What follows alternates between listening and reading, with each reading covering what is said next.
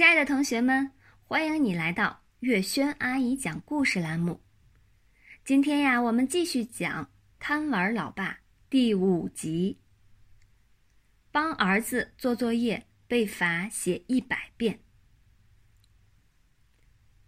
马天笑先生啊，从小玩到大，现在更好玩了。做了玩具厂的厂长，工厂里到处是玩具。各种各样的玩具，随时随地随便他玩。马天笑先生白天在厂里玩，回到家里啊就想跟他儿子玩。但马小跳不跟他玩，因为啊他没时间玩。马小跳每天放学回家，没时间踢足球，没时间看动画片儿。没时间喂金鱼，放下书包就做作业。做呀做呀，总也做不完。马天笑先生一直在等马小跳做完作业，想和他玩飞镖。马小跳，完了没有啊？马天笑先生不知这样问了多少遍。呃，快了。马小跳。不知这样回答了多少遍。马天笑先生十分同情马小跳。哎，这么小的孩子，做这么多的作业，你们老师怎么忍心？马小跳问他爸爸：“你小时候作业多不多？”马天笑先生说：“不多，二十分钟全部搞定。”哇，才二十分钟！马小跳羡慕的，还有那么多时间用来干什么呢？玩呀！马天笑先生说起玩，浑身是劲儿。他扳着手指头，滚铁环、放风筝、打水枪、打泥巴仗、捉迷藏、捉特务、做标本、做模型，啊，等等等等。作业那么少，玩的那么多，老爸长大了还不是一样当厂长？马小跳真后悔，后悔没能生在那个年代，跟他老爸一块玩。傻儿子，如果你生在那个年代，就只有马小跳，没有马天笑了。是啊，没有爸爸，哪有儿子呢？墙上的钟敲了十下，已经是晚上十点钟了。马天笑先生问：“马小跳，完了吗？”这次马小跳没有回答他。原来他已经趴在作业本上睡着了。马天笑先生把他儿子抱上床，见马小跳的生字还没抄完。便接着帮他抄，一边抄一边心里沾沾自喜。他模仿儿子的笔记啊，还挺像的。第二天下午放学的时候，语文老师把马小跳叫到办公室去，翻开他的作业本。昨天抄写的生字，你写错了一个字，拿去重写一百遍。秦老师教学经验丰富啊，他最好的经验，便是学生写错一个字，让学生重写一百遍。你怎么会把“认真”的“真”字写错？语文老师用手指点着马小跳的脑门儿，一副恨铁不成钢的样子。我在课堂上一再强调，“真”字里面是三横。千万不要写成两横。可是你还是写成两行了，马小跳，你的耳朵长到哪里去了？嗯，这里。马小跳扯着他的耳朵送过去给语文老师看。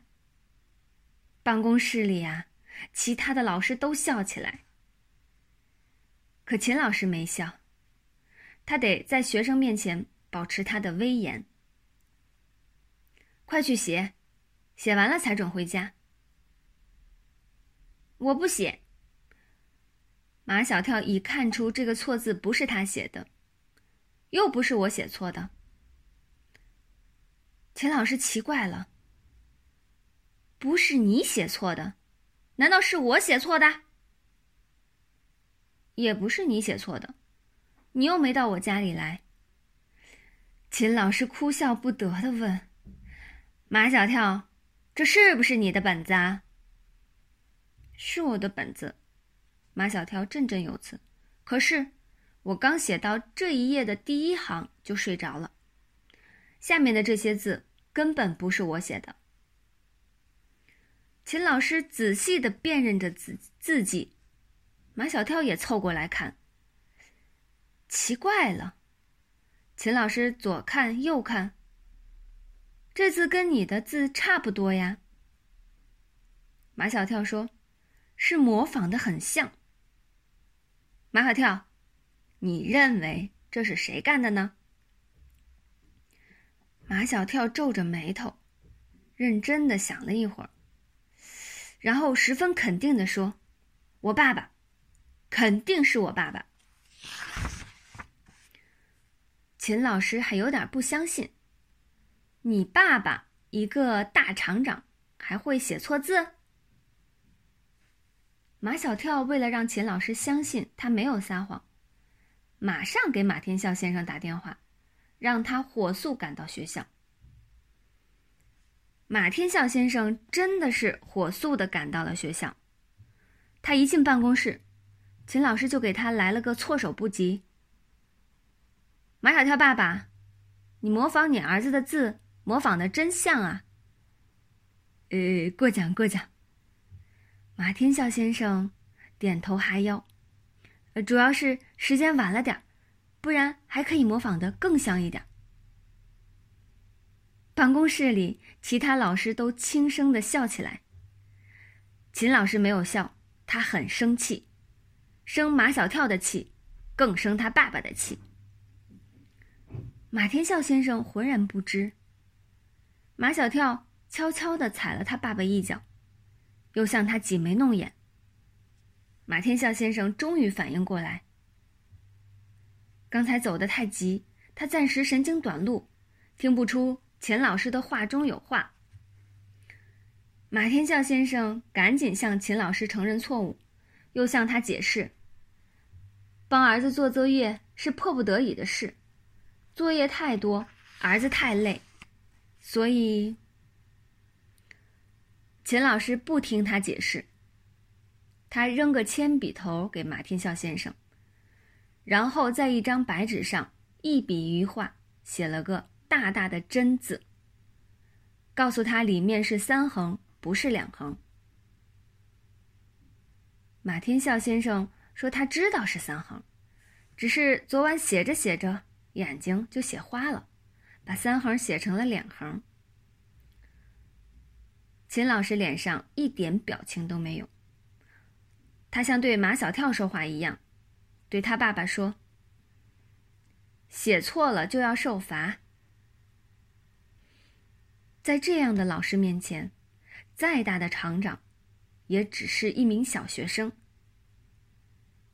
可怜的马天笑先生，握着铅笔头，把那个认真的“真”，认认真真的。抄写了一百遍。同学们，你们有没有这种情况？因为作业太多做不完啊。所以呢，我要提醒你们，在平时的时候呢，我们要先写作业，放学回家以后，把该做的功课呢都要做完，然后再去玩。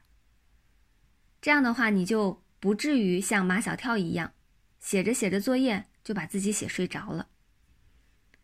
好啦。今天我们这个故事呢就讲完了，下一次我们继续再见啦。